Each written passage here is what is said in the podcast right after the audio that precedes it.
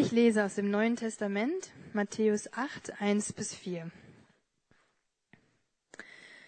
Viele Menschen folgten Jesus, als er den Berg hinuntergestiegen war. Da trat ihm ein Aussätziger in den Weg. Er fiel vor ihm nieder und sagte, Herr, wenn du willst, kannst du mich gesund machen. Jesus berührte ihn. Ich will es tun, sagte er, sei gesund. Und im selben Augenblick war der Mann von seiner Krankheit geheilt. Daraufhin sagte Jesus zu ihm, Geh zum Priester und lass dich von ihm untersuchen. Sprich unterwegs mit niemandem darüber, aber nimm das Opfer mit, das Mose für die Heilung von Aussatz vorgeschrieben hat. Das soll für alle ein Beweis deiner Heilung sein.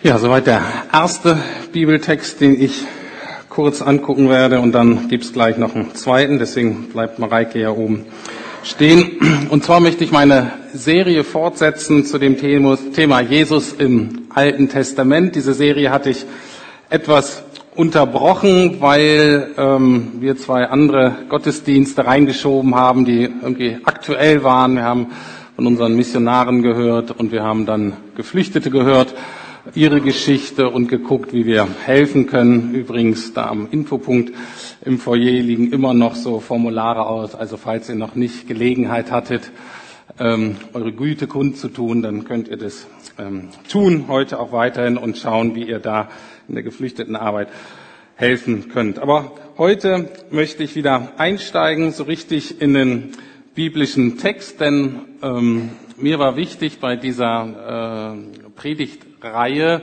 zu zeigen, dass die Bibel wirklich ähm, letztlich ein Buch ist und nicht zwei oder 66 oder so, so Bücher, stimmt auch, aber hauptsächlich ist es ein Buch von einem Autor, nämlich vom Heiligen Geist, mit einer Kernbotschaft. Und diese Kernbotschaft ist letztlich, dass es um Jesus Christus geht, das, was er getan hat, was er tut und was er tun wird. Und deswegen ist so als Hintergrund immer diese Folie, weil da ein amerikanischer Künstler die ganzen Querverweise zwischen Neuen und Alten Testament aufgezeigt hat. Und das sind über 1500. Und daran merken wir, dass das wirklich ein Buch ist, das alles miteinander verbunden ist. Und diese Verbindung untereinander, die möchte ich auch heute Morgen aufzeigen. Wir haben hier eine Geschichte aus dem sogenannten Neuen Testament, aus einem Bericht über Jesus. Und Jesus heilt einen Aussätzigen. Aussatz war so ein Sammelbegriff für eine ansteckende Hautkrankheit. In diesem Fall wird das wohl Lepra gewesen sein. Und ihr wisst, Lepra kann man noch gar nicht so lange heilen. Das kann man eigentlich nur heilen, seit es Antibiotikum gibt. Und auch dann muss es relativ stark und konzentriert sein. Also eine Krankheit, die auch heute noch, wenn die Leute kein Antibiotikum haben, ähm, einfach ähm, unheilbar ist. Viele Leute sterben dran. Damals ähm, eben genauso. Eigentlich gab es keine Hoffnung für diese Leute damals. Und dann kommt eben so einer und wirft sich für Jesus und Jesus heilt ihn. Und das ist natürlich wirklich ein cooles Wunder. Und normalerweise würden wir da stehen bleiben. Aber interessant ist hier, dass Jesus in Vers 4 sagt, ähm, jetzt mit diesem Wunder, mit dieser Heilung ist jetzt nicht alles gegessen für Jesus sondern Jesus bleibt interessanterweise in den Rahmenbedingungen seiner Religion, er bleibt in den Rahmenbedingungen des Judentums und er sagt dem Mann, verhalte dich bitte jetzt nach den jüdischen Vorschriften. Jesus sagt, ich habe dich zwar geheilt, und da hat Jesus auch keinen Zweifel dran gehabt, der Mann war ganz geheilt, aber du musst dich jetzt noch offiziell für rein erklären lassen. Ist ein bisschen die Frage, was soll denn das noch? Stellt euch vor, ihr habt einen Arbeitskollegen und der hat eine ansteckende Krankheit und der ist auf unbestimmte Zeit krankgeschrieben und steht unter Quarantäne. Und an einem Morgen kommt er plötzlich wieder ins euer Großraumbüro gelatscht und sagt, hey, am Sonntag hat jemand für mich gebetet, ich bin geheilt. Ich mache wieder mit. Na, was werdet ihr denn sagen? Ihr werdet sagen, na schön, aber können wir mal dein ärztliches Attest sehen? Na, weil mit so jemandem arbeitet man eben nicht so gern zusammen. Oder vielleicht noch ein schwierigeres Beispiel. Stellt euch vor, ein Vater, der Alkoholiker ist und in seinem Alkoholkonsum gewalttätig geworden ist und Frau und Kinder und so weiter so schlimm drunter gelitten hatte, dass das Jugendamt einschreiten musste und dass dieser Mann keinen Kontakt mehr hatte zu seinen Kindern und plötzlich klingelt es an die Tür, macht die Tür auf und da steht dieser Mann und sagt, hey, ich bin Jesus begegnet, der hat mich geheilt. Kann ich reinkommen?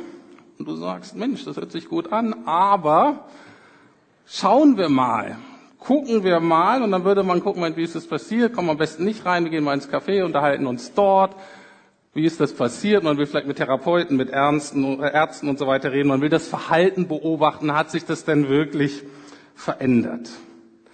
Das heißt, Hintergrund dieser Geschichte ist, auch wir heute integrieren nicht einfach so alle Menschen in unsere Gemeinschaft. War ganz unabhängig von der Flüchtlingsproblematik. Auch sonst nicht. Und genauso war das damals auch. Der war zwar geheilt, aber er musste erstmal ein offizielles Attest haben, dass er wirklich nicht mehr ansteckend war und wieder in Gemeinschaft leben konnte. Und die Funktion der Überprüfung bei einer ansteckenden Hautkrankheit, ob jemand sozusagen rein war, ob er wieder in Ordnung war, lag nicht beim Arzt damals, sondern die lag beim Priester. Und so hört ja diese Bibelstelle eigentlich auf, mach das, was vorgeschrieben ist, also geh zum Priester, zeig dich. Und in manchen Bibeln findet man dann auch, wo man diese Vorschriften findet. Die allermeisten von euch werden sich nicht darum interessieren. Ne? Ihr werdet das nie nachgucken, aber was steht denn da eigentlich im Alten Testament? Ähm, wenn ihr dann aber da aufschlägt, die, aufschlagt diesen Text, 3. Mose 14, dann werdet ihr so einen typischen Text aus dem Alten Testament begegnen. Und zwar so ein, wenn man ein bisschen sensibel wird, äh, ist, dann wird einem schlecht. Wenn man Vegetarier ist oder Veganer, dann hat man so das Bedürfnis, den Tierschutzverband anzurufen und mal nachzugucken, na, was ist das eigentlich für eine Truppe da mit ihrem Buch? Die sind ja ein bisschen gefährlich.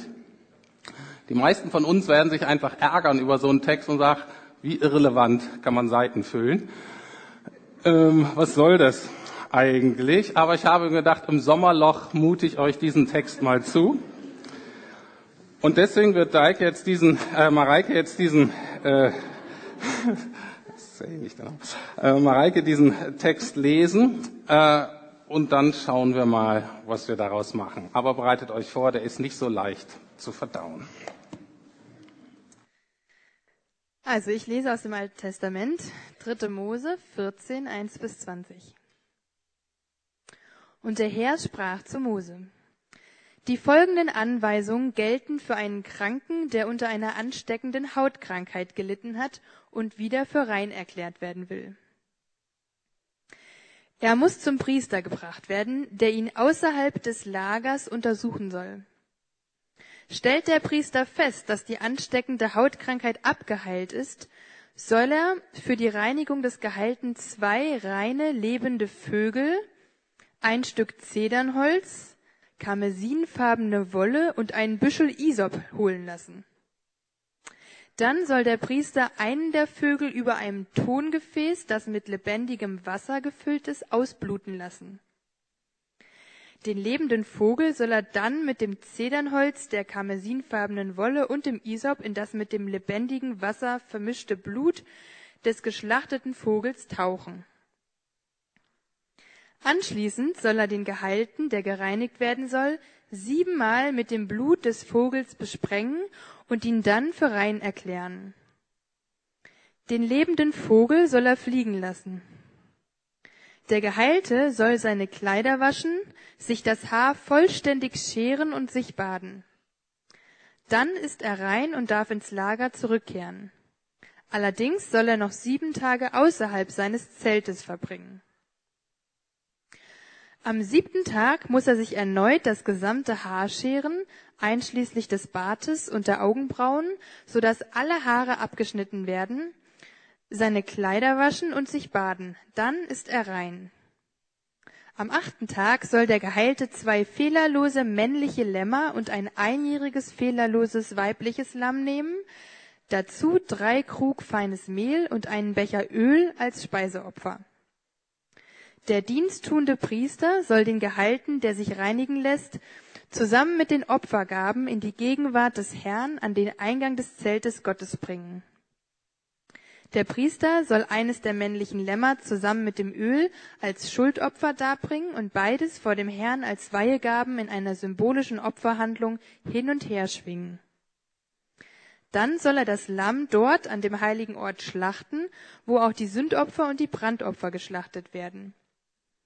Wie das Sündopfer gehört auch das Schuldopfer dem Priester. Es ist besonders heilig. Dann soll der Priester etwas von dem Blut des Schuldopfers an das rechte Ohrläppchen, den Daumen der rechten Hand und die große Zehe des rechten Fußes der geheilten Person, die sich reinigen lässt, streichen. Anschließend soll der Priester sich etwas von dem Becher Öl in seine linke Hand gießen. Er soll seinen rechten Zeigefinger in das Öl tauchen und es siebenmal vor dem Herrn versprengen. Danach soll er etwas von dem in seiner linken Hand verbliebenen Öl an das rechte Ohrläppchen, den Daumen der rechten Hand und die große Zehe des rechten Fußes der geheilten Person über das Blut des Schuldopfers streichen. Das restliche Öl in seiner Hand soll der Priester dem, der sich reinigen lässt, auf den Kopf streichen und so Wiedergutmachung für ihn schaffen. Dann soll der Priester das Sündopfer bringen, um dadurch dem, der sich reinigen lässt, Wiedergutmachung für seine Unreinheit zu schaffen. Danach soll der Priester das Brandopfer schlachten und es zusammen mit dem Speiseopfer auf dem Altar darbringen. Auf diese Weise soll er Wiedergutmachung für den Geheilten schaffen und dieser wird rein sein.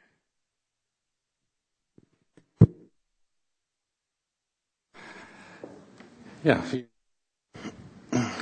so, was machen wir mit dem Text? Also, ich möchte noch mal kurz das Problem ähm, aufzeigen und dann uns so langsam durcharbeiten. Zum Trost, da steckt noch viel mehr drin in dem Text, als ich jetzt hier auslegen werde. Es gibt noch ganz viele Dinge, wofür wir gar keine Zeit haben. Ich mache jetzt wirklich nur das, das Wesentlichste. Okay? Das Problem war, ähm, es geht um einen Menschen, der krank war. Also er hatte eine ansteckende Hautkrankheit und manchmal ähm, ist das nur unangenehm. Äh, und äh, manche haben sich dann vielleicht auch von alleine ähm, oder mit so ein paar Salben ähm, äh, wieder gebessert und dann sind die Leute, haben die Leute ihm gesagt, hallo, ich bin, bin eigentlich wieder rein, ich bin wieder gesund, kannst du das mal checken? Wie gesagt, bei Lepra ähm, war das eben, ähm, ist es eigentlich nicht passiert. Es ist in der Regel unheilbar verlaufen, bis die Leute dann gestorben sind. Nochmal um das Problem dieser Krankheit äh, deutlich zu machen. Es war nicht die Krankheit an sich, sondern das Problem, dass es ansteckend war und dass man eigentlich keinen Schutz hatte dagegen, außer die Leute aus der Gesellschaft rauszunehmen und außerhalb, hier war das jetzt des Lagers oder außerhalb des Dorfes oder der Stadt ähm, zu deponieren. Und das heißt, diese Menschen haben dann eben gelebt außerhalb der Gesellschaft, die hatten keine Beziehung, die hatten keine Arbeit, die hatten kein Geld. Und für viele waren die eigentlich so gut wie tot. Manche wurden so besucht, wie andere vielleicht äh, verstorben aus der Familie bei einem, einem Friedhof besuchen. Das war also die Situation. Total hoffnungslos für die allermeisten. Und deswegen kommt dieser Mann zu Jesus und schmeißt sich ihm vor die Füße, obwohl das total verboten war. Es war eine volle Menschenmenge, der wusste, wenn die mich hier irgendwie sehen, werden die mich sofort steinigen oder sonst etwas tun. Ich darf hier nicht sein. Ich bin ansteckend. Ich bin unrein. Und er wirft sich dennoch Jesus vor die Füße. Und das zeigt, der Mann war so in Not. Der war so am Ende. Das sagt, Jesus ist meine einzige Chance. Wichtig ist, dass es hier nicht nur um die Heilung einer Hautkrankheit geht, sondern um Reinigung und damit ist eigentlich gemeint um die völlige Wiederherstellung eines Menschen. Innerlich, körperlich, geistlich, ethisch, sozial. Darum geht es. Es geht um eine ganz umfassende Geschichte. Und deswegen ist es so wichtig für mich heute, dass wir diesen Teil auch mal mitlesen, den Jesus so angedeutet hat. Und seine Zeitgenossen wussten, wovon er redete. Wir wussten das ja nicht. Äh, und deswegen versuche ich euch das heute zu erklären. Weil bei einem Leben als Christ, bei einem Leben mit Jesus geht es eben auch nicht nur um Symptombehandlung, geht es nicht um plastische Chirurgie, damit ich mich besser fühle, sondern es geht um eine radikale Neugestaltung meiner Existenz. Und der werden wir heute begegnen in diesem Text. Und ich versuche euch das zu zeigen. Dann der Ort, wo findet das statt? Der Priester, der den angucken muss, muss natürlich außerhalb des Lagers gehen. Und das ist schon der erste Hinweis auf Jesus, der der wahre Priester ist, der außerhalb des Lagers, außerhalb der Stadt gegangen ist, um sich um unser Problem zu kümmern, um unsere unheilbare Krankheit, die Gott Sünde nennt, zu kümmern. Wo hat er das gemacht? Wann ist Jesus rausgegangen?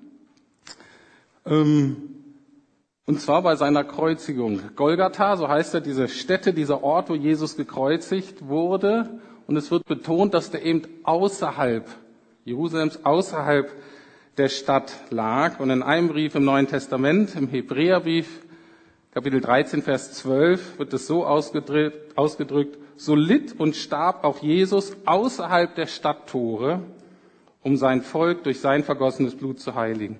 Also hier ist schon der erste Hinweis auf Jesus im Alten Testament. Jesus ist der Priester, der rausgeht, der sozusagen einen Hausbesuch bei uns macht, gerade an dem Ort, wo sonst keiner hin will, die Dinge, die wir keinem zeigen wollen. Da kommt Jesus hin. Anders ausgedrückt, Jesus wird aus der menschlichen Gemeinschaft am Kreuz ausgeschlossen, damit wir wieder vollwertiger Teil der Gemeinschaft werden können. Jesus wird wie Aussatz behandelt, damit wir wieder beziehungs- und gemeinschaftsfähig werden können. Das ist der erste Hinweis auf Jesus hier. Nun schauen wir uns mal die Reinigungsprozedur genauer an und ich habe mir nur drei Aspekte rausgenommen. Zedernholz und Isop und Karmesin und so haben auch alle Bedeutung. Die habe ich jetzt rausgelassen. Ich habe mich nur auf drei Dinge konzentriert, also auf drei Aspekte, und zwar auf die zwei Vögel, auf Blut, Öl und Wasser und auf Ohrläppchen, Daumen und großer Zeh. Okay? Die schauen wir uns mal an. Warum ist mir das wichtig? Mir ist es deswegen wichtig, weil ich möchte, dass ihr ein Gefühl bekommt für biblische Symbolik. Jede große Geschichte ist voll von Symbolik, von heiligen Gegenständen, von Namen, von Abkürzungen, die für was stehen. Und wir können die Geschichte wirklich nur ganz genießen und verstehen, wenn wir so ein bisschen Gefühl für die Symbolik kriegen. Ich habe das gerade mit meiner Tochter Mia, so eine Leseratte, und die liest eben solche, was ist denn Plural von Saga, weiß ich gar nicht, also solche Geschichten mit mehreren Bänden. Und so ein bisschen kenne ich mich dann auch aus, oder ich gucke mal einen Film dazu oder so, und dann frage ich sie immer, na was bedeutet denn das? Und dann erklärt sie mir das. So, wofür steht denn die Abkürzung? Dann erklärt sie mir das. Und was soll das jetzt wieder? Und dann erklärt sie mir das. Und so versuche ich das auch, dass wenn, damit ich so ein bisschen Gefühl dafür kriege und da immer Mia sagt dann immer, Mensch, Papa, das ist doch so und so. Ja, jetzt verstehe auch ich das. Ähm, so auch ihr heute. Paar Punkte, die euch ähm, immer wieder begegnen werden in der Bibel, von denen ich dann häufig, dass ihr da nicht so abgeschreckt seid, sondern dass ihr wisst, ah, wofür steht das eigentlich? Und so kriegt man ein Gefühl für biblische Texte und die sind einem dann nicht mehr so ganz fremd. Gut, fangen wir an mit den zwei Vögeln. Ähm, ich lese es nochmal vor, obwohl es wirklich für uns heutzutage ein bisschen herausfordernd ist. Verse 4 bis 7. Stellt der Priester fest, dass die ansteckende Hautkrankheit abgeheilt ist, soll er für die Reinigung des Geheilten zwei reine lebende Vögel, ein Stück Zedernholz, karmesinfarbene Wolle und ein Büschel Isop holen lassen. Dann soll der Priester einen der Vögel über ein Tongefäß, das mit lebendigem, also frischem Wasser gefüllt ist, ausbluten lassen. Den lebenden Vogel soll er dann mit dem Zedernholz, der karmesinfarbenen Wolle und dem Isop in das mit dem lebendigen Wasser vermischte Blut des geschlachteten Vogels tauchen. Anschließend soll er den Geheilten, der gereinigt werden soll, siebenmal ja, mit dem Blut des Vogels besprengen. Wir würden sagen, jetzt macht er den schmutzig damit, ne? beschmutzt den ja damit. Äh, mit dem Blut und ihn dann für rein erklären. Und den lebenden Vogel soll er fliegen lassen. Zum Blut sage ich gleich noch was. Warum zwei Vögel? Warum zwei? Es gibt auch andere Aspekte, wo zum Beispiel zwei Böcke und so weiter gibt. Die zwei symbolisieren zwei verschiedene Aspekte unserer Existenz. Der eine Vogel symbolisiert den kranken Aspekt unserer Existenz. Das, was geändert und was geheilt werden muss, letztlich das, was sterben muss. Und der andere Vögel, der lebende Vogel, symbolisiert unsere Zukunft, unsere Möglichkeiten, das Neue, was mit Jesus möglich ist. Und wenn man mal so ein Gefühl dafür kriegt, nicht nur im Neuen, auch im Alten Testament, kommen die oft im Doppelpack. Im Neuen Testament wird das so ausgedrückt. Der Apostel Paulus, also derjenige, der entscheidend dazu beigetragen hat, äh, dass sich die frohe Botschaft von Jesus damals im Mittelmeerraum ähm, weiter ausgebreitet hat, der Gemeinden gegründet hat, hat Folgendes an die Gemeinde in Rom geschrieben. Einmal im vierten Kapitel, Vers 25, hat er die beiden Aspekte so ausgedrückt, wegen unserer Sünden musste Jesus sterben und er wurde auferweckt, um uns vor Gott gerecht zu sprechen. In Römer 6,4 geht es um die Taufe, was sie symbolisiert und eben diesen zweiten Aspekt. Und genauso wie Christus durch die herrliche Macht des Vaters von den Toten auferstanden ist, so können auch wir jetzt ein neues Leben führen. Ein Vogel stirbt, der andere lebt und fliegt. Was hier angedeutet ist, ist letztlich Karfreitag und Ostersonntag. Und die beiden gehören zusammen. Nur Karfreitag ohne Ostersonntag bringen uns nichts. Aber der Weg zur Herrlichkeit mit Jesus ist durch Leiden. Der Weg zur Auferstehung ist erst der Tod. Soweit das Wesentliche über die zwei Vögel. Dann die anderen. Blut, Öl und Wasser. Blut, Öl und Wasser. Begegnen uns ständig in der Bibel. Zwei Dinge die entscheidenden Dinge kann nur Gott tun. Eine Sache können wir tun. Blut und Öl sind Gottes Sache. Wasser, zumindest in diesem Zusammenhang, ist unsere Sache. Wasser ist, hat eine sehr reiche Symbolik. Wasser kann auch manchmal für den Heiligen Geist und so stehen. Hier steht es für Reinigung, die wir vollziehen können. Fangen wir aber mit dem Blut an. Um all die Texte mit Blut zu verstehen in der Bibel, müssen wir wissen, dass Blut das Symbol für Leben ist. Ne? In dem Blut, da ist seine Seele, steht in alten Übersetzungen, in dem Blut, das ist, die Seele ist das Leben eines Wesens. Und das ist eben der Hintergrund von den ganzen Opfern. Das ist zwar herausfordernd, aber das ist so, wie es verstanden werden soll. Ein anderes Wesen muss sterben, damit ich am Leben bleiben kann. Wir nennen das diesen stellvertretenden Tod jedes Tieropfer im Alten Testament ist ein Hinweis darauf, dass Jesus ein für alle Mal als Gottes Opferlamm für unsere Sünden stirbt. Das heißt, er stirbt an unserer Stelle und letztlich überall, wo Blut steht, wo irgendwas geopfert wird, wir denken, oh, das ist ja gruselig, schrecklich, ist ein Anzeichen darauf, ist eine Erinnerung daran, ist eine Vorschattung auf das, was Jesus ein für alle Mal getan hat. Und deswegen ist ab Jesus kein Opfer mehr nötig. Und dieses Blut wird im Neuen Testament als was ganz Kostbares beschrieben. Das ist besser und kostbarer als Perlen, als Gold, als ein toller Job, als was weiß ich, was ihr alles kostbar findet. Das Blut wird als was ganz Kostbares beschrieben. Könnt euch mal eine Konkordanz nehmen, gibt sowas Bible Server. Öffnet es mal, dann macht ihr einfach, schreibt ihr Blut rein und dann nur die Stellen aus dem Neuen Testament und dann kriegt ihr ein Gefühl dafür, wie wichtig dieses Blut ist. Ne, ein paar Sachen nur sagt, dieses Blut reinigt uns von unserer Schuld. Macht einen absoluten Schlussstrich unter all das, was je falsch gelaufen ist in unserem Leben. Und auch zukünftig. Er reinigt uns von aller Schuld. Das schafft keine menschliche Anstrengung, das schafft keine finanzielle Wiedergutmachung, das schafft keine Psychotherapie. Das schafft nur das Blut Jesu. Andererseits, das Blut Jesu wird manchmal als Lösegeld beschrieben, als Kaufpreis. Mit dem Blut kauft uns Gott praktisch zurück für sich. Wir sind an andere Herren verkauft worden, waren versklavt. Jetzt sind wir wieder zurückgekauft. Jetzt dürfen wir Gott wieder gehören. Jetzt dürfen wir Gott dienen, der der beste Herr ist. Durch das Blut haben wir Vergebung, haben wir Frieden mit Gott. All diese Dinge. Okay? Also eigentlich was total Positives. Deswegen lasst euch nicht abstrecken. Äh, ähm, wenn ihr das so im Alten Testament seht. Das deutet immer auf was ganz Herrliches. Öl. Öl ist ganz wichtig. Öl ist durch die ganze Schrift hindurch ein Symbol für den Heiligen Geist. Okay? Öl ist der Heilige Geist. Deutlich begegnet uns das, wenn zum Beispiel Priester oder Könige ihr Amt antreten und in der Zeremonie ist immer ganz wichtig, dass die Öl, dass die gesalbt werden, dass die Öl mit Öl bedeckt werden. Und Salbung bedeutet immer die Befähigung, so zu leben, wie Gott sich das vorgestellt hat.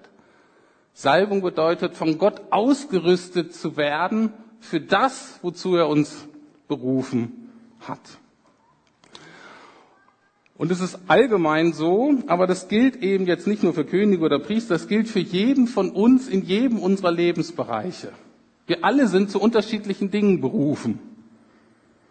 Ne? Zum Beispiel, wir alle sind irgendwie Kinder. Manche Eltern sind schon gestorben, aber auch das ist eine Berufung, eine Aufgabe, Tochter und Sohn zu sein. Gar nicht immer so einfach. Ne? Oder viele von uns haben eine Arbeitsstelle müssen gucken, geht da, mein Job, ne, es geht ja nicht so dann nur beim Jobinterview, wenn du den Vertrag unterzeichnet hast, hast du gedacht, na gut, und jetzt brauche ich den Heiligen Geist, Befähigung, nein, den brauchst du jeden Tag. Ne? Oder unsere Berufung als Eltern zum Beispiel. Es ist nicht so, dass wir bei der Geburt dann gesalbt werden und jetzt sind wir befähigt, immer die richtigen Eltern zu sein. Nein, sondern wir brauchen das jeden Tag.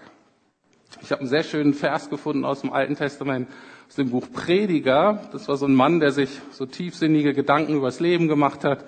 Manchmal zuversichtlich, manchmal so ein bisschen schwermütig. Und er schreibt aber Folgendes, und es passt sehr gut zu diesem Geist, zu diesem täglichen Geist, den wir brauchen.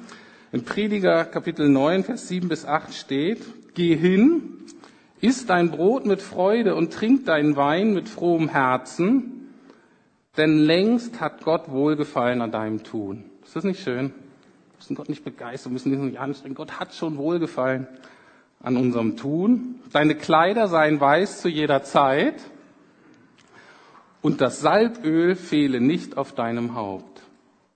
Okay? Das Salböl fehle nicht auf unserem, im Alltag. Der Heilige Geist darf nicht fehlen, in keiner kleinsten Kleinigkeit. Zum Öl kommen wir später nochmal. Und jetzt hier Wasser spielt auch eine wichtige Rolle. Wasser steht hier für tägliche Reinigung oder regelmäßige Reinigung. Dieser Mensch musste sich ja baden und dann die Kleider waschen. Das heißt, interessant ist, der war schon rein, der war schon geheilt.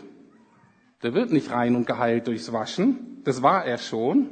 So auch wir mit Jesus als Christen, wir sind schon geheilt. Wir sind schon gereinigt. Wir sind schon für Gott eine große Freude. Aber durch das Waschen stellen wir sicher, dass wir uns auch so präsentieren. Durch das Waschen stellen wir sicher, dass wir uns so verhalten, wie es unserer Identität quasi entspricht. Und hier ist diese regelmäßige Reinigung ist wichtig. Interessanterweise ist dieser Mensch, dieser Mann musste sich innerhalb von einer Woche zweimal völlig rasieren. Das deutet darauf hin, dass genau geguckt wurde, na, ist auch wirklich alles in Ordnung. Und das ist für uns so ein bisschen der Hinweis, auch zu gucken, na ja, wenn was klein wieder anfängt, sofort zu gucken. Nicht gewohnheitsmäßig Dinge laufen zu lassen, sondern wirklich zu gucken. Andererseits hat das aber auch was Schönes, dieses völlig rasiert zu sein, bedeutet, wir müssen lernen, in dem Sinne nackt vor Gott zu stehen, jeder von uns. So ehrlich zu sein, so transparent, komm mal hier, ich, ich verdeck nichts. Zumindest vor dir bin ich ganz transparent. Und zwei Kommentare haben darauf hingewiesen, dass dieses ganz nackt äh, und ganz äh, rasiert zu sein auch wieder sowas ist wie ein echter Neuanfang wie ein Baby. Zweimal glatt rasiert in der Woche, ähm, also wie ein Baby und auch da durch dieses Waschen immer wieder jeden Tag einen Neuanfang zu haben, wagen zu dürfen, ist ein ganz, ganz großes Angebot Gottes, was wir wirklich in Anspruch nehmen sollten. Aber worum es bei dem Wasser geht, wird deutlich durch eine Geschichte im Neuen Testament, wo die Fußwaschung, da ist die ähm, Begebenheit, dass Jesus mit seinen Freunden unterwegs war. Und in der damaligen Kultur war das ja so, dass man sich immer die Füße waschen musste, weil man ist dann barfuß eben äh, dadurch äh, durchgelatscht und dann, wenn man sich die Füße nicht wusch, dann äh, hatte man leichte Entzündungen und so weiter, so dass das nicht nur was Hygienisches hatte, sondern auch was Medizinisches. Aber das war eine Aufgabe von Dienern, das war eine Aufgabe von Sklaven, das zu tun. Und an einer Gelegenheit macht Jesus das eben für seine Freunde, für seine Schüler. Und dann kommt er an Simon Petrus und er reagiert folgendermaßen. Simon Petrus jedoch wehrte sich, als die Reihe an ihn kam. Herr, du willst mir die Füße waschen? Nie und nimmer wäschst du mir die Füße. Jesus entgegnete, wenn ich sie dir nicht wasche, hast du keine Gemeinschaft mit mir. Da rief Simon Petrus, Herr, dann wasche mir nicht nur die Füße, wasch mir auch den Hände und den Kopf. Jesus erwiderte, wer ein Bad genommen hat, ist ganz rein. Er braucht sich später nur noch die Füße zu waschen. Also bei dem, was wir tun kann, bei diesem Waschen, geht es nicht mehr darum, prinzipiell um unsere Errettung oder dass wir Jesus mit uns zusammen sein möchte. Sondern bei dieser Waschung geht es praktisch um den täglichen Schmutz des Alltages. Gedanken, Gefühle, Worte, Kompromisse, die wir eingegangen sind, alles, was so aufgelaufen ist. Und das soll eben regelmäßig bekannt werden. Das heißt, zugegeben werden, guck mal Gott, so war das. Und das war nicht großartig. Und das tut mir wirklich leid. Aber das will ich dir bekennen und will mich reinwaschen lassen. Ich bekenne das und mir wird vergeben. Weil Gott möchte, dass diese Beziehung, die von ihm aus möglich ist, dass die auch von uns aus gelebt werden kann, dass wieder eine wirkliche Nähe zu ihm da ist. Dass wir uns nicht trennen lassen von Gott durch ein schlechtes Gewissen oder Nichtigkeit, mit denen wir uns die ganze Zeit beschäftigen.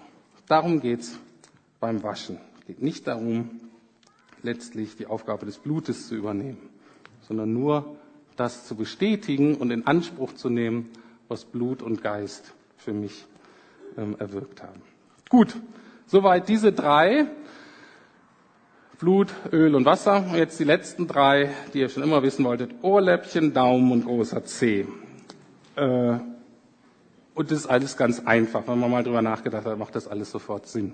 Also, Verse 14 bis 18. Und der Priester soll etwas vom Blut des Schuldopfers nehmen und der Priester streiche es an das rechte Ohrläppchen dessen, der sich reinigen lässt an den Daumen seiner rechten Hand und an die große Zehe seines rechten Fußes. Also erst das Blut und dann nochmal genau darüber, vom Rest des Öls in seiner Hand aber streiche der Priester etwas an das rechte Ohrläppchen dessen, der sich reinigen lässt, an den Daumen seiner rechten Hand und an die große Zehe seines rechten Fußes. Und was übrig bleibt vom Öl in der Hand des Priesters, soll er auf das Haupt dessen gießen, der sich reinigen lässt. Also ganz einfach. Ohren stehen immer natürlich für Hören aber Gott immer für Gehorsam. Höre ich das, entscheide ich, oh Gott, was du sagst, das ist entscheidend in meinem Leben. Darum geht's nur. Das heißt, wir werden erkauft, wir werden gereinigt zum Gehorsam. Daumen steht immer für Tun, für Handeln, ne, für einen veränderten Lebensstil. Und die Zehe, letztlich die Füße, stehen für die Bereitschaft, das Evangelium weiterzutragen. Füße stehen einfach in der Bibel dafür, dass das, was wir an Gutem erfahren haben von Gott, dass wir das weitertragen zu anderen Menschen. Und darum geht es. Diese drei Aspekte machen eben deutlich, dass es um die komplette Erneuerung des Menschen geht. Zurück zu dieser Heilung von diesen Aussätzigen bei Jesus. Der Mensch ist Jesus begegnet und ist geheilt worden. Cool, das ist die Grundlage, absolut notwendig. Ohne das geht's nicht weiter. Fantastisch. Daumen war tun, handeln, also Hand. Ne? Tun, handeln. Aber mit dem Hinweis auf das Alte Testament macht Jesus hier etwas deutlich. Er sagt, Leute, ich bin nicht der Typ mit den Special Effects. Okay, ich bin hier nicht der Wunderheiler, der ab und zu es mal krachen lässt, sondern ich bin Gott, der die Menschen so liebt, dass er sie von Grund auf erneuern möchte. Ich bin der Gott, der einen Anspruch auf euer ganzes Leben hat. Und es wird angedeutet dadurch, dass es ein Prozess. Diese Prozedur dauert acht Tage insgesamt. Wird natürlich angedeutet, dieser Erneuerungsprozess ist auch für uns ein Prozess, ein lebenslanger Prozess, der hier anfängt und herrlicherweise dann im nächsten Leben vollendet wird. Noch was ist wichtig, nur so nebenbei. Ohrläppchen, Daumen und große Zehe wird noch bei einer Personengruppe extra erwähnt. Und zwar bei der Salbung von Priestern. Was der Text hier ganz deutlich macht, ist nicht, dass jemand, ah, das ist ein armer Kranker und jetzt wird er geheilt und jetzt darf er auch wieder irgendwie so mitmachen und wir sind so barmherzig und lassen ihn rein. Sondern mit diesem Hinweis auf diese drei Dinge macht er den gleichen Bezug zu Priestern und sagt, diese Person, die krank war, die er für tot erklärt hat, wir dachten, die ist absolut sinnlos und nutzlos, die wird von Gott völlig wiederhergestellt. Es gibt bei Gott keine, was weiß ich, Pastoren, Heiligen, sonst irgendwas, die irgendwie wichtiger wären und dann so das normale Fußvolk, das auch so mit durchgeschliffen wird. Nein! Die Bibel macht hier ganz deutlich, wenn du wiederhergestellt wirst, bist du voll hergestellt. Jeder Einzelne. Mann, Frau, Kind, vollkommen egal. Dieser arme Aussätzige, der keine Chance hatte, wird voll hergestellt, vollgültig, vollwertig wie der hohe Priester.